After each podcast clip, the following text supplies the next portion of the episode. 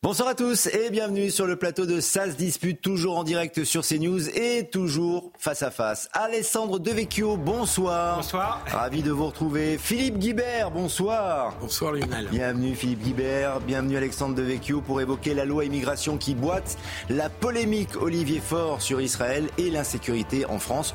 On commence d'ailleurs avec cela, avec ce sujet. La France a peur. En fait, euh, la France a-t-elle vraiment peur? C'est la question qu'on pose ce soir. Le ministère de l'Intérieur vient de publier une étude particulièrement alarmante sur le vécu et le ressenti en matière de sécurité en France. Les détails avec Adrien Spiteri et Clotilde Paillet. C'est l'un des chiffres les plus marquants de ce rapport sur le vécu et le ressenti en matière de sécurité en France. Une femme sur quatre renonce à sortir seule de chez elle. En cause, les craintes d'être harcelée ou agressée sexuellement par exemple. Certaines ont même décidé de se munir d'objets de défense en cas d'agression. Dans mon sac, il n'y a pas longtemps, j'ai mis une bombe lacrymogène. Je me suis dit peut-être que je pourrais pas m'en servir, j'en sais rien. Hein. Je sais pas comment les événements pourraient se passer, mais en tout cas, j'ai au moins ça qui me rassure un peu. Pour d'autres, L'insécurité est une réalité déjà vécue. J'ai subi un vol à l'arraché avec agression violente. On m'a été, on m'a projeté contre une clôture. On m'a tiré le manteau pendant une, on va dire, trentaine de mètres. J'ai fini à l'hôpital avec le col du fémur brisé. Autre enseignement de cette étude du ministère de l'Intérieur. 18% des Français déclarent se sentir en insécurité dans leur quartier ou leur village. Le chiffre monte à 25% pour les habitants de l'agglomération parisienne. Enfin, plus d'un Français sur deux, 56% au total, sont globalement satisfaits de l'action nationale des forces de l'ordre. Alexandre Devecchio, est-ce euh, une réalité avec une euh, insécurité qui est grimpante un petit peu partout en France? Est-ce qu'on a le sentiment que aucun lieu véritablement n'est épargné? Est-ce qu'il y a une forme de psychose ou de paranoïa qui se sont installés? Il faut arrêter euh, avec ça. Il y a une insécurité euh, réelle. Je crois une, une, agression toutes les 30 secondes euh, en moyenne. Donc il y a un ensauvagement global. Vous l'avez dit, ça touche plus seulement l'agglomération euh, parisienne ou les banlieues dites sensibles, mais ça peut arriver partout. Et c'est, je crois, aussi pour ça que le Crépol a été un, événement, a créé le, débat parce que c'était dans, une petite ville où on ne s'attendait pas à ça. donc non, c'est un, problème euh, systémique. Euh, maintenant, euh, euh, la peur, il euh, y, a différentes manières de réagir à la peur. C'est normal que les Français aient peur individuellement. Maintenant, je pense que collectivement, euh, il ne faut pas avoir peur. Et justement, il faut, dénoncer cette insécurité. Il faut peut-être changer politiquement et, renvoyer ceux qui ont échoué depuis des années sur ce sujet. Enfin, ce qui est intéressant aussi dans ce, dans ce sondage, c'est qu'on voit que les Français ont confiance dans les forces de l'ordre. Donc ça veut dire qu'ils identifient le que le problème ne vient pas de la police, euh, mais euh, en grande partie euh, sans doute de la justice, de la réponse pénale et sans doute de, la, politique de l'immigration dont on reparlera. il y a un lien entre cette immigration et l'insécurité, et entre le manque de, maîtrise de nos frontières et cette insécurité-là. Voilà ce que je, moi, les enseignements que je, je tirerai de, ce sondage. Par rapport à la police, on peut relativiser parce qu'effectivement, il y a une confiance dans les forces de l'ordre, mais une confiance relative, car parfois c'est vrai, Philippe Guibert, euh, la justice ne suit pas la répression des, policiers. Et c'est là que le bas blesse. Et c'est pour ça peut-être que cette peur s'est installée de manière euh, prégnante et de manière systémique désormais, ce qui n'était pas le cas il y a encore très peu de temps euh, en France. Est-ce qu'on peut dire que le pays, la France est encore un pays où il fait bon vivre? Oui, il y a pas mal d'endroits où il fait bon vivre. Toute la France n'a pas peur et surtout toute la France n'a pas peur de la même façon.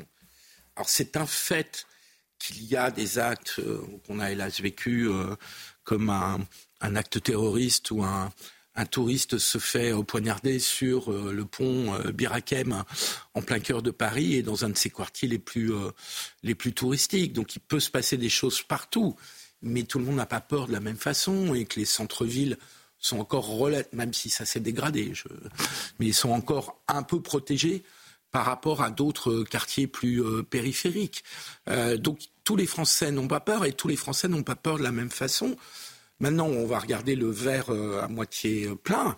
18% de Français qui se sentent en sécurité sur leur Dans lieu leur de quartier ou à la campagne, exactement. Donc ce ne sur sont pas uniquement les grandes là où ils résident. Et 25% région parisienne. Absolument. Quand on y réfléchit, c'est considérable. C'est-à-dire un Français sur cinq ne se sent pas en sécurité là où il habite, là où il vit, là où il passe ses week-ends, là où il passe éventuellement, et même souvent ses soirées. Et donc c'est 20%, c'est énorme. Et ce pourcentage monte chez les femmes, comme on l'a, comme on l'a vu. Ce qui est un grand classique. Enfin, moi, je suis les, les stades d'insécurité euh, depuis une trentaine d'années. Et euh, c'est un grand classique que les femmes se sentent à la fois plus exposées et sont plus exposées à l'insécurité à la possibilité d'agression. C'est une réalité triste, mais c'est une réalité. Et donc, évidemment, ça fait quand même beaucoup de monde. Ça fait quand même beaucoup de monde. Et donc, si toute la France n'a pas peur, on a incontestablement euh, une montée de l'insécurité et surtout de la violence dans l'insécurité. Je pense que c'est ça qui fait peur. Euh, et que quand vous avez une montée de la violence et de l'insécurité, bah forcément vous avez un, sentiment d'insécurité qui augmente. C'est assez logique, c'est même tout à fait rationnel. Euh, ce ne sont pas les médias qui ont inventé Crépole, euh, ce ne sont pas les médias qui inventent des actes terroristes où euh, vous avez Arras, dans une ville qui est peu connue pour être une ville à, gros problèmes, un prof qui se fait tout d'un coup euh, poignarder par un terroriste. Donc ce sentiment d'une menace diffuse euh, alimente beaucoup, et c'est légitime, le sentiment d'insécurité. Le sentiment d'insécurité est une réalité. Lorsqu'il est utilisé pour dénier l'insécurité, c'est une mauvaise expression, mais c'est une conséquence logique et rationnelle d'une insécurité qui augmente. Une femme sur quatre renonce à sortir seule de chez elle, notamment le soir. Euh, c'est un phénomène nouveau. Tout de même, euh, certaines femmes se sentaient en sécurité euh, il y a encore quelque temps. Aujourd'hui, ce n'est plus le cas. Je vais vous céder la parole. Pourquoi sont-elles des cibles privilégiées désormais? Qui seraient euh, les agresseurs euh, privilégiés également de, ces femmes avec une ultra-violence très consistante. Écoutez notamment le témoignage de Talia que nous avons euh, reçu cet après-midi sur l'antenne de CNews. Elle a été agressée très violemment à Arles. On l'a entendu d'ailleurs dans le sujet tout à l'heure. C'était au mois de juillet. Son agresseur voulait lui voler son sac. Il y est parvenu, bien sûr. Elle est restée immobile sur le sol, quasi inanimée pendant une heure. Personne n'est venu à son secours. Les fenêtres se sont refermées. Elle voyait des rideaux qui se refermaient et les gens ne sont pas venus l'aider avant qu'une voiture ne, s'arrête euh, fort heureusement. Aujourd'hui, elle est handicapée physiquement, elle est touchée psychologiquement et surtout, elle a peur de sortir chez elle, de chez elle. Écoutez. Je voulais signaler qu'il a été pris en caméra, vidéosurveillance. Ils ont tiré un portrait de lui, mais ils ne le retrouvent pas. Voilà. Donc, euh, ça me fait encore plus peur parce que du coup, il est dans la nature. Et c'est où j'habite. Il a mon adresse. Et euh, j'ai peur de sortir, surtout à 17h le soir, puisque je n'assiste à aucune illumination de Noël. Je fais rien. Voilà.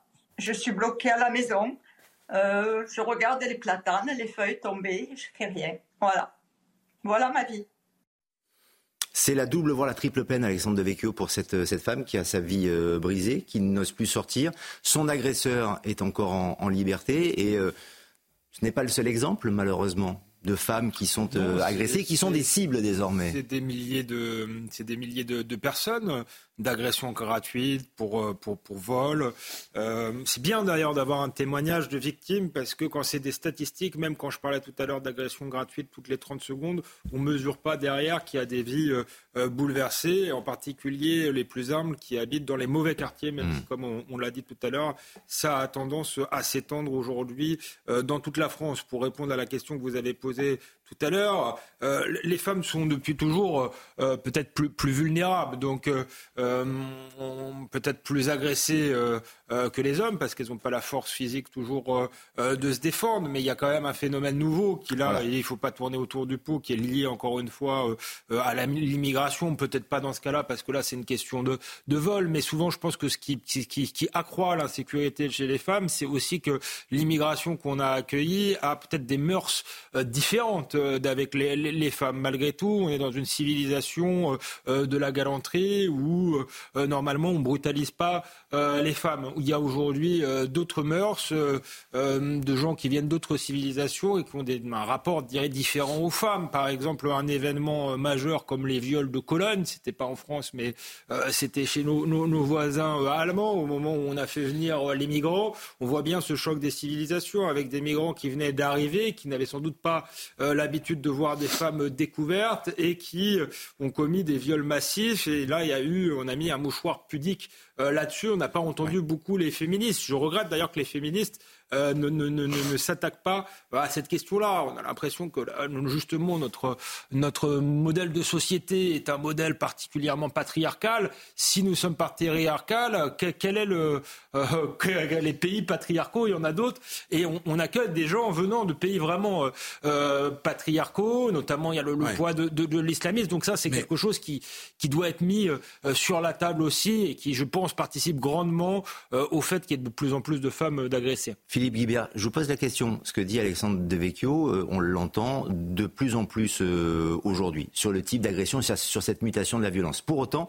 faut-il généraliser cette violence-là et les auteurs d'ailleurs de ces violences D'abord, premier point, euh, les femmes sont plus vulnérables physiquement, elles sont plus sujettes à des agressions sexuelles. C'est rarement des femmes qui agressent sexuellement euh, euh, des hommes. Ça peut arriver, mais enfin, c'est pas la généralité, loin de là.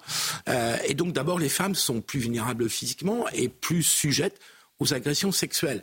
Deuxième point, je ne dénie absolument pas le fait qu'il y ait une partie de l'immigration qui puisse contribuer à la délinquance et à la criminalité et qui effectivement peut, pour une partie d'entre elles, c'est là où il ne faut pas généraliser, peut avoir des, des, conceptions des rapports hommes-femmes qui ne sont pas exactement celles de notre euh, tradition, euh, et plus généralement de la tradition européenne, euh, ça c'est incontestable. Mais il ne faudrait pas réduire les agressions faites aux femmes, et notamment les agressions sexuelles, à juste un problème d'immigration. C'est un problème structurel, ancien, vieux comme le monde, je crois que tu l'as dit, et donc contre lequel il faut lutter. On assiste ces dernières années dans le milieu de la famille à la multiplication des violences faites aux femmes. Euh, le, la période du Covid, du confinement, a été hélas un, moment où euh, cette réalité a, été encore plus euh, évidente. Et donc, ne soyons pas du tout naïfs, et je, rejoins Alexandre sur ce point, sur le fait qu'il y a une partie de la population qui peut avoir une conception des rapports hommes-femmes qui ne, sont pas dans la tradition de nos mœurs, mais ce problème d'agression sexuelle sur les femmes est plus général hélas. Mm. Et l'ultraviolence, et qui accompagne parfois ces, ces agressions euh, sexuelles aujourd'hui, ça c'est quelque chose qui est, qui est, nouveau. Il y a eu des cas, on ne va pas y revenir, oui, mais, non, des, mais des, je, cas horribles de, de viols de femmes. J'en ai, j'en ai rappelé mm. euh, quelques-uns. On se souvient euh, à l'époque où Marlène Schiappa était euh, justement euh, euh, au ministère du, enfin c'était pas vraiment un ministère, mais elle avait un secrétaire un secrétariat d'État pour le le droit des femmes. On se souvient qu'elle avait été dans un quartier parisien où les femmes n'osaient plus sortir parce qu'il y avait des, mm. des, des, migrants. Elle avait expliqué, certaines féministes avaient expliqué à ce moment-là qu'il fallait élargir les trottoirs et, ouais, mettre, et mettre de la lumière. Donc je, je, maintiens ce que j'ai dit. après, je suis d'accord avec Philippe Guibert que c'est un problème plus général mais là encore, je pense qu'il euh, faut lutter contre ce problème euh, plus général de manière très concrète. Si vous voulez, on a aujourd'hui des, féministes qui s'intéressent, qui pensent lutter pour les droits des femmes en, militant pour l'écriture inclusive ou, en refusant que telle station de métro s'appelle Serge Gainsbourg, euh, par exemple, je pense qu'elles sont, pardonnez-moi, totalement à côté de la plaque. Par contre, il y a des choses, je disais, très concrètes. L'Espagne l'a très bien fait. Euh, et là, l'État a une responsabilité. Les femmes qui sont victimes de violences, euh, elles doivent être mises à l'abri. Il doit y avoir beaucoup plus de centres d'accueil.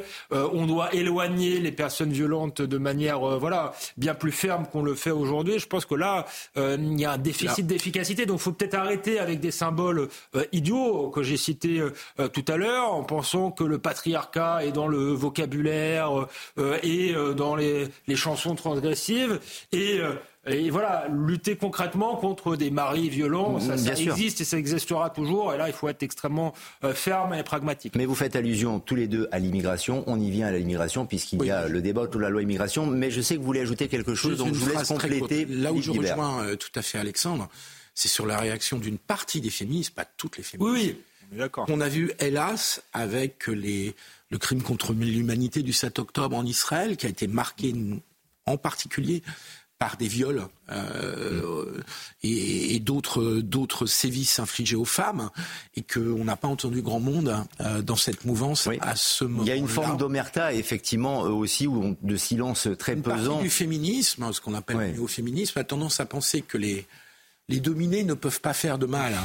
euh, ce qui est une vision euh, euh, par tuer un monde naïve. Bon, on évoquait l'immigration en tout cas dans le cadre de ces violences et de ces chiffres euh, très alarmants, en effet communiqués par le ministère de l'Intérieur. Donc euh, voilà, c'est pas un sondage ou une, enquête dans la rue. Oui, effectivement, mais ce sont les outils statistiques du ministère de l'Intérieur qui les, qui les a recensés. Donc on peut au moins faire confiance à ces chiffres-là. Par rapport à l'immigration, Gérald Darmanin était à Calais aujourd'hui. Il s'est entretenu notamment avec la maire de la commune, Natacha Bouchard. Il a euh, récompensé, honoré et félicité des policiers qui ont travaillé dans le cadre de la lutte contre euh, l'immigration. Euh, pour évoquer la loi immigration, donc il est un peu le VRP de sa propre loi depuis de nombreux jours maintenant, depuis lundi, puisque le projet de loi a été rejeté, vous le savez, par l'Assemblée nationale lundi. Mais il continue à le dire depuis qu'il a encore une fois de nouveau obtenu la confiance d'Emmanuel Macron il faut que cette loi passe avec un texte. Écoutez. Ce qu'il faut, c'est que nous ayons un texte nous ayons des mesures qui luttent contre l'immigration irrégulière, qui luttent contre les passeurs, qui luttent contre les délinquants étrangers. Parce que si nous ne les avons pas, je pense que les Français se diraient légitimement que les responsables politiques à Paris euh, ne se rendent pas compte de ce qu'ils vivent dans la vraie vie avec les vrais gens. Voilà, et donc je pense qu'il est de la responsabilité de tous. Chacun doit faire un pas. Nous avons pris acte de la motion de rejet. Nous regrettons qu'on n'ait pas eu le temps de discuter de cette question très importante à l'Assemblée nationale. Euh, chacun euh, en convient, je me suis déjà exprimé, mais maintenant que c'est fait, eh ben voilà, le gouvernement a pris une responsabilité. Il a tendu la main aux Républicains puisqu'il a dit, ben voilà, on va prendre le texte du Sénat et on va l'étudier en commission mixte paritaire. Nous aurions pu retirer ce texte. C'est pas le choix qu'a fait le président de la République.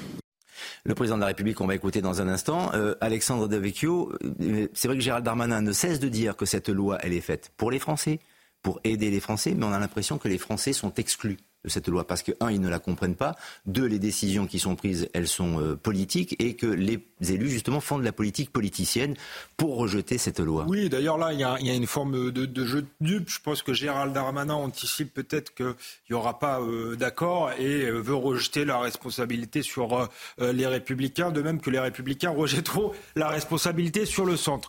Moi, ce que je crois, c'est que les Français veulent une loi immigration, mais ne veulent pas nécessairement celle-ci, dont on a compris que c'était quand même une vaste fumisterie. Pardonnez-moi, je vais et même dans sa version la plus la plus sévère euh, du Sénat. Je vais, je vais, je vais vous expliquer euh, euh, pourquoi. deux raisons. D'abord, la loi telle qu'elle était, c'était non, seulement pas une loi contre l'immigration, mais une loi pour l'immigration, puisque elle consacrait comme un droit le fait pour les métiers en tension d'être régularisés. Ça allait être quelque chose d'automatique. Euh, donc ça allait créer un appel d'air. Euh, le Sénat a un peu durci ça, mais en réalité euh, très peu. Il a remplacé l'article 3 par un article 4 bis. il faut bien dire aux gens que la régularisation continuera à avoir lieu, elle sera simplement encadrée par un préfet. il faut rappeler que depuis dix ans, plus de 300 000 clandestins en situation irrégulière ont été régularisés pour les besoins du patronat. Donc c'est pas une loi qui lutte contre l'immigration, c'est une loi qui, à mon avis, la favorise. Il y avait quelques éléments dans la loi qui, effectivement, sont censés favoriser, euh, euh, simplifier les procédures, c'est-à-dire euh, tous les recours en matière de droit d'asile, mais encore une fois, qui dit au QTF plus rapidement, dit pas nécessairement expulsion. Il faut se mettre d'accord avec les pays d'origine et surtout, euh, ça simplifie le droit français, mais ça ne simplifie pas le droit européen. Et on a eu un exemple cette semaine de cette, un exemple caricatural euh, parmi d'autres de cet Ouzbek que le Gérald Darmanin avait expulsé. Pour le coup, il avait pris ses responsabilités, il avait expulsé, mais entre temps, la, Cour européenne des droits de l'homme prend une décision différente et le Conseil d'État demande à l'État français d'aller récupérer ce type qui est soupçonné euh, de terrorisme, pour lequel on considère qu'il y a un risque terroriste, en Ouzbékistan aux frais de l'État plus en plus de lui, euh, de lui donner de l'argent pour euh, préjudice. Donc on voit qu'on est dans un système ubuesque et on voit qu'en réalité, euh, ce n'est plus les politiques français, c'est plus nos dirigeants qui ont la main, mais ce sont les juges. Pour le moment, euh, la politique migratoire est faite par les juges, un peu par le patronat, je l'ai dit tout à l'heure. Donc là, il faut reprendre le contrôle et, on pourra le faire qu'avec une révision constitutionnelle qui consacre le primat de la loi française sur tous les autres traités. C'est ça la, seule politique à faire. Et d'ailleurs, les, les républicains qui défendent la loi du Sénat défendent en même temps euh, une révision constitutionnelle. Donc ils ont bien conscience euh, que le, projet de loi ne sert pas à grand-chose. Ou peut-être une application stricte des règles actuelles. Cette loi, ce texte-là en tout cas, Philippe Guibert, est-ce que c'est une supercherie? Non, je ne partage pas la sévérité d'Alexandre. Non pas que ce soit une loi qui résolve tous les problèmes. Et, je suis assez d'accord sur votre sur ta conclusion euh, sur la, révision de l'article 55, mais c'est même pas celle-là que réclament les Républicains, puisqu'ils veulent élargir le champ du référendum. Donc je suis pas convaincu que ce soit la, la panacée non plus. Euh, donc effectivement, il y a un problème de droit européen et de volonté ou de capacité ou de volonté politique de, dans certains cas, de surmonter le droit européen. Mais de là à dire que cette loi est inutile, ça me paraît quand même euh, très excessif. il y a toute une série de mesures qui permettra plus facilement d'expulser des personnes qui n'ont rien à faire sur notre territoire, soit parce qu'ils sont clandestins, soit parce qu'ils ont commis des délits ou des crimes. Euh, et puis sur la régularisation, je ne partage pas non plus l'inquiétude d'Alexandre sur cet article 3, qui en plus était déjà très encadré, qui concerne 5000 personnes par an, parce que c'est n'est pas ça qui va alimenter les 300 000 qui ont été régularisés sur 15 euh, ans, je crois. 10 ans. 10 ans. Euh, et donc, euh, et, en plus, il y avait des propositions de compromis faites à la fois par Édouard Philippe, faites à la fois par les centristes au Sénat, pour trouver des mesures qui, des dispositions qui allaient euh, vraiment contrôler le dispositif pour éviter que ça soit une brèche qui ouvre à des régularisations plus importantes. Bon, donc je ne crois pas que cette loi soit mérite autant d'honneur ni autant d'indignité. Je pense qu'elle peut avoir des dispositifs extrêmement utiles pour l'action du ministère de l'Intérieur très concrètement sur des expulsions, sur la diminution des recours pour un certain nombre de gens qui notamment n'ont pas euh, obtenu le droit d'asile et qui, dans le système actuel, sont pratiquement euh, protégés pour rester sur notre sol alors qu'ils n'ont pas obtenu le droit d'asile. Donc je pense que cette loi est utile. Après, le fond du sujet est de savoir si, d'une part, les républicains et d'autre part, l'aile gauche de la majorité emmené par Sacha Houlier, président de la commission des lois, qui va être président de cette commission mixte paritaire, jusqu'à quel point ils ont envie d'un compromis. peut-être le petit défaut de communication et de, d'action de Gérald Darmanin, c'est qu'on a eu l'impression qu'il était d'accord avec le Sénat quand le Sénat votait le texte, après qu'il était d'accord avec la commission des lois quand la commission des lois est revenue sur le texte du Sénat, et qu'on a l'impression qu'il veut un texte pour avoir un texte. Et je trouve qu'il aurait gagné à nous donner euh, plus sa vision et ses préférences. Euh, mais j'ai l'impression que là, la balle n'est plus tout à fait dans son camp, elle est principalement dans celui des républicains et en partie dans celui de l'aile gauche de la majorité. Et qui ne vote peut-être pas par rapport au fond, mais par rapport à la forme, c'est-à-dire que le texte et, qui vote par rapport à des enjeux politiques, des enjeux politiciens, qui dépassent largement ce texte. Quand on interroge les Français, parce que vous disiez, ils ne comprennent pas la loi, mais quand on leur explique les mesures et qu'on les soumet par son âge, la plupart des mesures de cette loi sont quand même approuvées à 75 ou 80 Donc, je pense que cette loi est utile sans tout résoudre, on est bien d'accord. Et je pense que les Français attendent en majorité un compromis, à part peut-être les électorats les plus, euh, les plus radicaux. Peut-être ça le problème, c'est le compromis. Et je pense que les républicains feraient bien de regarder le compromis en, si, si vous voulez électoral. On, doit, on non non, en a, un mot même en 15, non, pardon, mais mais on a commencé sur l'insécurité. On voit bien qu'on a un problème majeur en France avec l'immigration. D'abord un problème d'insécurité, mais l'immigration massive aggrave tous les problèmes que nous avons, que ce soit sur notre système de santé, euh, à l'école, euh, en matière de dépenses euh, sociales. Donc je pense que c'est devenu une question existentielle. Et donc là, on arrive avec notre 33e loi 30e loi sur l'immigration qui va servir à, pas grand-chose. Donc euh, c'est le moment d'avoir une loi décisive qui soit à l'auteur euh, de l'enjeu. Là, on fait de, de, de, la politique, pardonnez-moi, et 300 000 euh, illégaux en 10 ans, c'est pas rien. Et, peut-être ça fera pas. Et donc ça va continuer à, à, poursuivre comme ça, en sachant que les gens qui vont venir, qui vont être régularisés, ils vont faire un métier difficile, qui vont arrêter quelques années après parce que personne n'a envie d'être traité comme un esclave. Dans le meilleur des cas, ils auront un autre boulot dans le pire des cas, ils seront au chômage et on en fera venir d'autres. Donc c'est le tonneau et les naïdes, donc il faut revoir totalement la logique. Et cette ah, loi-là, à mon avis, ne revoit pas cette logique. On marque une pause, on continue à en parler au patronat sérieux. Oui, mais je, l'ai dit euh, deux fois. Euh, et on revient dans quelques instants avec euh, Alexandre Devecchio, avec Philippe Guibert. Dans Ça se dispute. À tout de suite sur CNews. La deuxième partie de se dispute avec Philippe Guibert et Alexandre Devecchio ce soir est la polémique du jour. Alors que, vous le savez, l'otage français Elia Toledano est décédé, l'otage franco-israélien Elia Toledano est mort. Olivier Faure très euh, critiqué après ses propos sur euh, Israël, le patron du PS, sur son compte euh, X. Le patron du Parti socialiste, dénonce la politique de la colonisation dans les territoires palestiniens qui se poursuit malgré la guerre menée contre le Hamas. Voilà ce qu'il dit. Personne ne doit se taire. Il ne s'agit pas d'une riposte. Le 7 octobre est devenu un prétexte non seulement pour rendre Gaza invivable, mais pour coloniser la Cisjordanie. L'extrême droite israélienne devra rendre des comptes devant le monde entier. Avant de juger la forme, Philippe Guibert, parce qu'il y a beaucoup de choses à dire, sur le fond, est-ce que c'est une hérésie ce qu'il est en train de dire?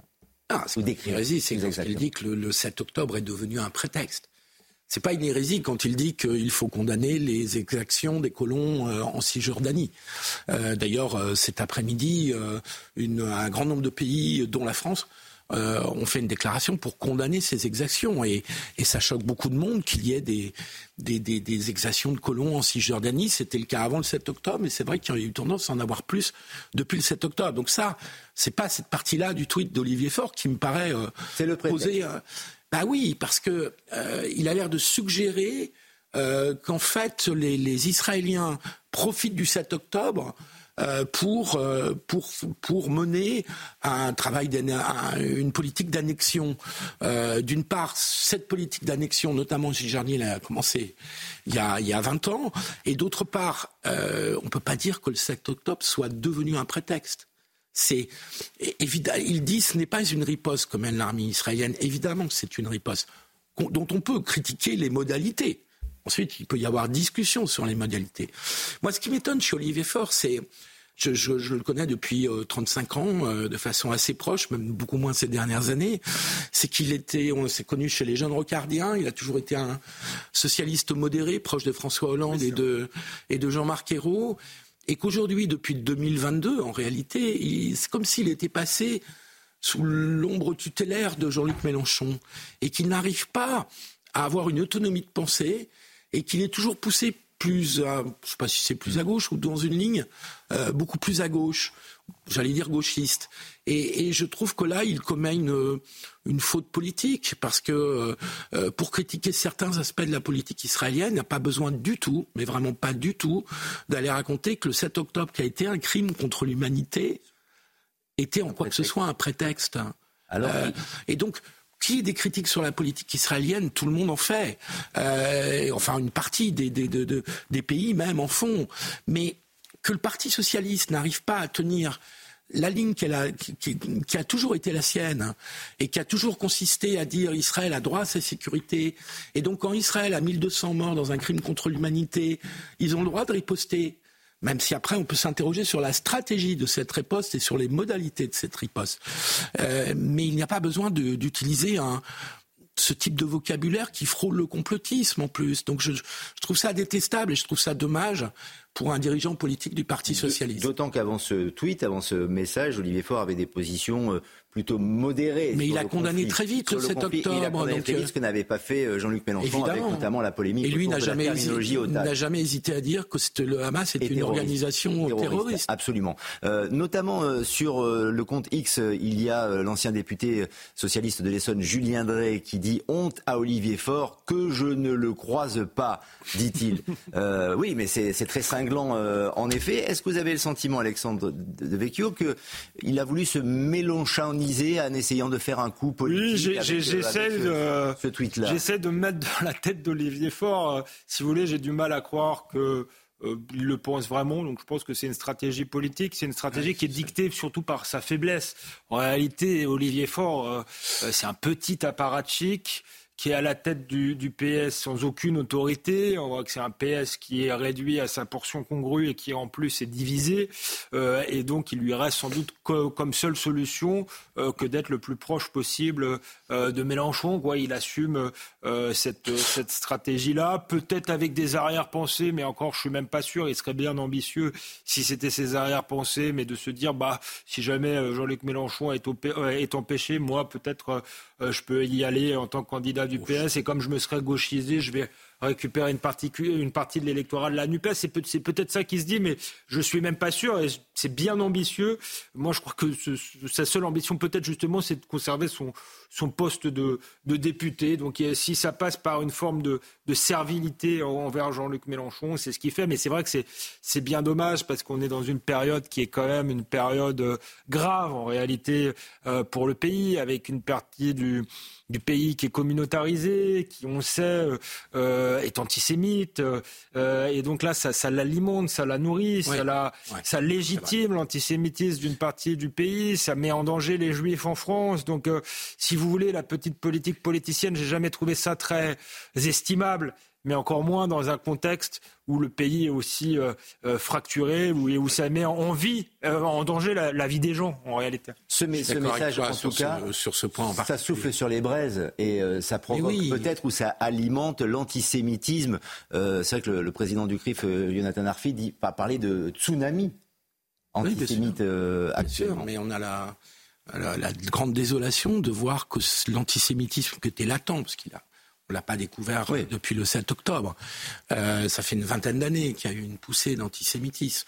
Mais là, il a vraiment explosé. il s'est traduit par des agressions euh, multiples et par un nombre d'actes antisémites qui est devenu, euh, enfin, qu'il était déjà avant inacceptable, mais qu'il est devenu tout à fait, tout à fait écorant. Et c'est une honte pour notre pays. Et, et pour en revenir à Olivier Faure, je, je il a fallu que ses petits camarades le poussent à prendre quelques distances. Euh, après les déclarations de Jean-Luc Mélenchon refusant de euh, qualifier le Hamas d'organisation terroriste, il a fallu que ses petits camarades le poussent pour qu'il finisse par prendre quelques distances. Et là, c'est comme s'il voulait revenir au bercail très très vite parce que comme s'il n'avait pas d'autre horizon politique que d'être derrière Jean-Luc Mélenchon et ça m'attriste profondément pour le PS et pour Olivier Faure. Euh, et donc je, je suis, je partage votre votre avis, ce genre de déclaration qui a l'air de dire que, en plus, on peut critiquer, on doit, à mon avis, même critiquer l'extrême droite israélienne, qui est effectivement extrémiste. Euh, mais on ne peut pas résumer Israël et la politique israélienne à l'extrême droite israélienne. C'est pas vrai. Le cabinet qui est constitué, le cabinet de guerre qui a été constitué, a été ouvert à une partie de l'opposition. Et, ce qui reste d'opposition n'est pas du tout contre cette, cette riposte israélienne. Donc euh, il faut faire attention à ce qu'on dit quand même sur Israël. Je veux dire, autant encore une fois on peut critiquer des aspects de la politique israélienne, dire que sa stratégie militaire euh, ne débouche pas sur une stratégie politique, qu'elle fait beaucoup de victimes. C'est un point qu'on peut dire. Mais il faut faire attention à ce qu'on dit sur une démocratie comme Israël et réduire Israël et même son gouvernement à l'extrême droite me paraît très discutable. Attention à ne pas souffler sur les braises, comme le fait euh, Jean-Luc Mélenchon assez euh, régulièrement. Ça a encore été le cas cette semaine. Olivier Faure cherche peut-être, on ne va pas le réduire à cela, mais euh, à, propager la voix de son maître, euh, en quelque sorte. Rejoint-il Jean-Luc Mélenchon Qu'il a euh, combattu pendant 30 ans au PS. C'est ça, ça, le paradoxe. Jean-Luc Mélenchon qui, a exprimé hier le souhait de voir la mise en place de sanctions économiques contre le gouvernement israélien, à l'instar de celles qui frappent la Russie depuis son invention de l'Ukraine. Écoutez-le. Il paraît que les sanctions économiques ramènent à la raison les violents. C'est bien ce qui a été fait contre la Russie. Alors il faut demander des sanctions économiques contre le gouvernement de l'État d'Israël de manière à ce qu'il revienne sur son attitude criminelle.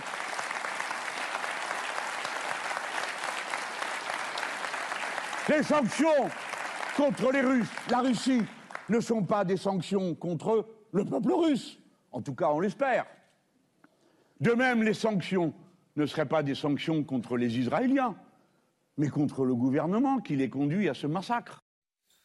Le credo de Jean-Luc Mélenchon et peut-être euh, désormais aussi celui d'Olivier Faure, c'est de continuer à taper non pas sur Israël, mais sur le gouvernement israélien et donc sur l'État hébreu. Euh, à oui, alors euh, ce qu'on se disait euh, pendant qu'on voyait les images, c'est qu'en plus Mélenchon est gonflé parce qu'il n'a jamais euh, soutenu les, les, les sanctions contre euh, Vladimir Poutine. Donc là, il, il, en veut contre Israël, qui, rappelons-le, Israël a été l'agressé dans cette affaire. C'est une riposte. Ils sont en situation de légitime défense, mais c'est pas c'est pas l'agresseur. On ne peut pas comparer la Russie et non, Israël. Non, on ne peut pas comparer les choses. Après, on peut discuter de l'utilité des sanctions économiques. Moi, je suis pas particulièrement pour, mais là, la, la, la, la, position de, Jean-Luc Mélenchon est totalement incohérente puisqu'il n'a pas soutenu les, sanctions contre Vladimir Poutine et il a, il a d'ailleurs appelé à la modération, une modération qu'il n'a pas du tout pour Israël. ensuite, là, ce qu'on voit, c'est qu'effectivement, Jean-Luc Mélenchon certes a un caractère, peut-être se laisse euh, emporter dans ses, dans ses obsessions quand il est mis en faute. J'ai souvent dit qu'il me rappelait Jean-Marie Le Pen après le, détail de l'histoire. Mais je pense que là, il en a fait vraiment une stratégie. On peut plus dire que euh, voilà, il se laisse emporter par ses excès, il s'enferme dans son erreur pour des raisons psychologiques. Je pense qu'il a décidé de, de voilà, souder son noyau dur euh, radicalisé, d'aller chercher effectivement les, voix qui lui manquaient euh, dans, dans, les banlieues, où il fait déjà euh, beaucoup de voix. Alors ça peut être un pari qui peut paraître dangereux, puisque certes, il peut aller peut-être chercher d'autres voix chez les, abstentionnistes des banlieues, mais en perd beaucoup ailleurs, notamment du côté de la gauche modérée. Mais je crois que ce que dit Jean-Luc Mélenchon, c'est qu'il n'y a personne dans le paysage qui peut rivaliser avec lui, que de toute manière, il sera le seul candidat crédible de la gauche et que même euh, la gauche modérée, comme la dernière fois, finira par euh, se rallier à lui et donc qui vise le, premier tour, lui, enfin d'être qualifié au second tour. Je ne crois pas qu'il croit à sa victoire à la présidentielle parce qu'il ne peut pas gagner comme ça. Mais par contre, euh, il, aimerait finir sa carrière en étant au second tour. Pourquoi pas face à Marine Le Pen?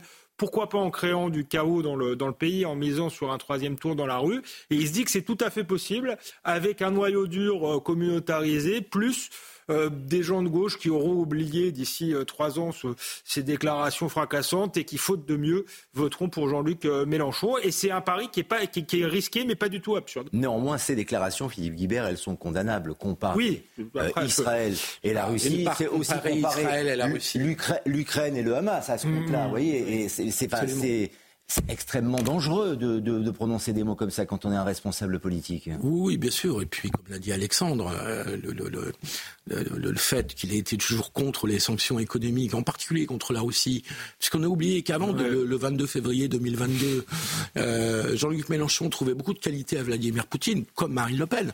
C'était un de leurs points communs. Euh, et, et, et, donc, euh, on l'a un petit peu oublié qu'il avait un discours extrêmement compréhensif pour, pour Vladimir Poutine et que depuis euh, le 23 février, il a cherché à faire oublier ses déclarations. Euh, par ailleurs, sur les sanctions économiques, euh, non seulement elles me paraissent malvenues et très malvenues, en l'occurrence vis-à-vis d'Israël, mais la stratégie des, sanctions économiques pratiquées par l'Occident est quand même un échec à peu près constant. Le plus visible, le plus le plus euh, évident est justement la Russie, euh, puisque la Russie a largement réussi à contourner les sanctions économiques. Euh, Bruno Le Maire, dans une déclaration à l'emporte-pièce, avait dit on va mettre à genoux l'économie de la Russie. On n'a rien mis à genoux du tout, et la Russie écoule son pétrole ou son gaz avec d'autres pays. J'en reviens à Mélenchon et sur sa stratégie pour rejoindre la fin du propos d'Alexandre. Bon, les électeurs de gauche, Alexandre, ne sont quand même pas complètement, euh, complètement amnésiques. Ils ne sont pas tous frappés d'Alzheimer. Je, crois justement, euh, et ça se confirme à chaque fois que tu regardes une enquête, un sondage, euh, quand même que là, il y a une rupture entre Mélenchon et l'électorat de gauche qui a été voté pour lui, non pas par conviction en 2022, mais par vote utile, en se disant on va peut-être éviter un second tour entre euh, Macron. et Le Pen. Et donc on va réussir à placer. Donc le pari de Jean-Luc Mélenchon est quand même très très très très risqué. Oui, mais, mais il faut avoir de... Si, tu permets juste une, une phrase, qu'il soit le seul leader à gauche, ça tu as sans doute raison parce qu'on ne voit pas de personnalité à émerger. Je pense que la seule, c'est Laurent Berger qui pourrait euh, venir, euh, parce qu'il est extérieur au champ politique et qu'il pourrait apporter à la gauche quelque chose. Pas Fabien Roussel. Euh, mais Fabien Roussel, il a la marque du Parti communiste sur le front. Et je, je beaucoup de, de, de, respect pour Fabien Roussel. Mais tant qu'il restera le candidat du Parti communiste, il ne pourra pas aller très très loin. c'est le c'est le leader de gauche le plus populaire, y compris au sein de la gauche. Tout le monde dit c'est le leader de gauche préféré des, électeurs de droite, mais c'est aussi le préféré des électeurs de gauche, euh, si on les rassemble tous. ça commence à mais, faire mais tant qu'il a le, tant que son parti est le Parti mm. communiste, il pourra pas devenir le, leader de la gauche. Moi, je pense euh, qu'il faut avoir de la mémoire en, politique. Justement, je ne suis pas euh, amnésique et je me souviens très bien d'un Jean-Luc Mélenchon qui lors des, précédentes européennes, était tombé à 6%, euh, qui euh, avait euh, eu cette petite phrase, vous vous souvenez, la République c'est moi, qui avait quasiment violenté la police, qui a participé à la marche contre l'islamophobie aux côtés d'islamistes, où on a crié à la Wagba, et tout ça l'a pas empêché à la fin, justement, par vote utile, de figurer quasiment au second tour. Je crois qu'il refait le même pari en misant euh, je ne sais pas si c'est sur l'amnésie, mais en, sur le fait que certaines personnes veulent absolument voter pour l'étiquette de gauche, quel que soit euh, le, le, le, candidat qu'on leur, euh, leur présente. Ça a marché la dernière fois. fois. Il n'est pas certain que ça ne refonctionne pas cette fois-ci, parce que une partie justement des, des électeurs de gauche n'avaient pas envie de voter une deuxième fois pour Emmanuel Macron, mais ils n'auront peut-être pas envie non plus de voter pour Édouard Philippe ou le candidat du bloc central qui, qui, se, qui, se, qui se présentera. Donc, euh, donc c'est le pari que fait, fait Jean-Luc Mélenchon. Donc oui, euh, il arrive aux électeurs de gauche d'être euh, amnésiques et de s'asseoir sur leurs principes. Un petit mot, Philippe Guibert, j'aimerais qu'on garde quelques minutes pour parler des atteintes à la laïcité. Il y a un élément qui ne prend pas en compte, c'est que si Mélenchon est au deuxième tour face à Marine Le Pen, c'est Marine Le Pen qui est élue, j'allais dire les doigts dans le nez de façon oui, familière. Et que je pense que ça, ça pourrait faire réfléchir pas mal d'électeurs de gauche au cas où ils auraient oublié, ce qui va pas être facile quand même, tout ce qu'a déclaré Jean-Luc Mélenchon. C'était vrai déjà, c'était déjà vrai il y a trois ans, il, y a, deux ans que Marine Le Pen était élue. Euh, non, non, pas de la même façon. Euh, là, le, je pense que si on fait un sondage, a un deuxième tour Mélenchon-Le Pen dans les 15 jours, Marine Le Pen, elle gagne à 60%. Oui, mais ça aurait été le cas, hein, je pense. Mais je suis pas sûr. Juste quelques minutes pour euh, terminer cette émission. Il n'y a jamais eu autant d'atteintes à la laïcité à l'école que le dernier trimestre de l'année. C'est ce que révèlent les chiffres de l'éducation nationale qui soulignent que plus de 3000 signalements ont été remontés depuis le mois de septembre, même si au mois de novembre, avec les mesures de Gabriel Attal, euh, cela tend à baisser un tout petit peu. Le ministre de l'Éducation était en déplacement dans un établissement scolaire d'Épinay-sur-Seine en Seine-Saint-Denis aujourd'hui. Écoutez-le, il estime que désormais, il n'y a plus d'omerta pour dénoncer les atteintes à la laïcité. L'an dernier, il y a eu plusieurs euh, milliers d'atteintes à la laïcité à cause de tenues religieuses au mois de septembre autour d'un millier et là au mois de novembre 66. Donc on voit que la décision que j'ai prise sur le port de l'abaya et du camis porte ses fruits, qu'elle est appliquée. C'est la fin du port de l'abaya et des tenues religieuses à l'école. On voit que ça entraîne une baisse euh, des chiffres d'atteinte à la laïcité. Moi, ce que je veux en retenir, c'est que la décision politique, les choix clairs qui sont appliqués, ça fonctionne. Ce que je veux en retenir aussi, c'est qu'il n'y a plus d'omerta. Quand il y a des signalements, ça remonte. Si on veut pouvoir prononcer des sanctions, il faut qu'il y ait des signalements. Et on voit aujourd'hui que chaque atteinte à la laïcité est désormais signalée. Charge à nous ensuite de faire appliquer les règles et de prendre les sanctions nécessaires. Il semble donc que cela marche avec les mesures de, Gabriel Attal. Preuve en est, même si ça fait un, débat, et on peut en parler, hein, on peut ne pas être euh, d'accord avec ce qui s'est passé au collège d'Issou notamment, où les professeurs euh, prennent la parole euh, désormais parce qu'ils craignent pour leur vie ou pour leur, pour leur, sécurité. Ils sont mis en retrait. Mais ce, que, ce qui monte dans les atteintes à la laïcité, c'est la contestation des enseignements. Si j'ai bien regardé... Hmm. les chiffres de l'excellent dossier du Figaro ce matin. et donc c'est inquiétant parce que Attal a raison sur le fait que sur la Baïa, ça a réglé le problème. Mais il y a d'autres manifestations qui, elles, augmentent, et en particulier la contestation des enseignements euh, dans le domaine scientifique, dans le domaine du français, dans le domaine de l'histoire, et que euh, euh, dans le contexte qu'on a connu justement depuis le 7 octobre, il y a eu aussi une poussée. de, de, contestation à l'école. Donc cette situation est quand même inquiétante. Gabriel Attal a raison de tenir bon et de, de vouloir prolonger le bras de fer. Il faut surtout pas lâcher. Est-ce que c'est pour cette raison, parce qu'il y a les mesures de Gabriel Attal, que le maire de la ville de Viltrolles, dans les Bouches-du-Rhône, a imposé la viande à la cantine scolaire au nom de la laïcité? Et cela fait polémique, Alexandre euh... Vecchio puisque les enfants musulmans notamment disent la viande, il peut y avoir du porc, euh, ce n'est pas une viande halal. Euh, oui, mais ça aurait dû être. Euh, il, impose quelque chose qui devrait être banal en fait. On ne devrait pas tellement s'en préoccuper. Il y a des accommodements raisonnables que j'ai toujours connus, c'est-à-dire que le jour où il y a du porc, les, les enfants musulmans peuvent prendre autre chose. On ne va pas les forcer à prendre du porc. Bah on ne va pas non plus à faire du halal parce qu'il y, a des, il y, a, il y a des musulmans. Donc ce qu'il fait est, tout à fait banal. Il fait un peu de communication, mais ça illustre aussi la lâcheté. Euh, des élus euh, depuis des années. Euh, Gabriel Attal communique très bien. Et il a bien agi sur euh, les, les abayas, il a bien agi. Maintenant, euh, penser qu'il a tout résolu avec ça, euh, non, mais il a, raison quand il dit qu'il faut continuer à faire remonter les faits. Euh, il dit, euh, il n'y a plus aucun professeur qui se censure, j'en suis pas si sûr. Certains ont peur. On a eu le, cas d'Arras il n'y a pas longtemps. Il y a encore eu un professeur menacé au couteau, euh, je ne sais plus où.